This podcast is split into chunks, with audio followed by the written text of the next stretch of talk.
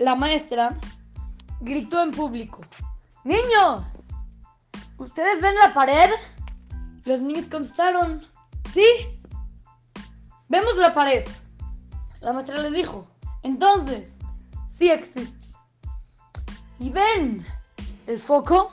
Sí, entonces, sí existe. ¿Ven el pizarrón? Sí, entonces, sí existe. ¿Ven a Dios? No, dice la maestra, entonces, no existe. Un niño era muy inteligente. Le dijo la maestra, maestra, ¿yo les puedo hacer una pregunta a mis amigos? ¿Son maestra así? Niños, ¿ven a la maestra? Sí, entonces, sí existe. ¿Ven su cerebro? No, entonces, no tiene. Esta es eh, una historia muy conocida que nos enseña cómo realmente no solamente lo que vemos es lo que existe.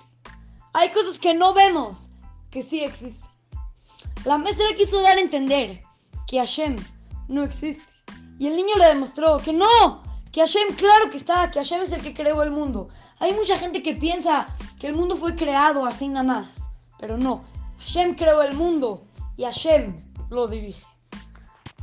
Así es que, con ustedes, su querido amigo Shimon Romano, para Try to Go Kids, Talmud Torah, México.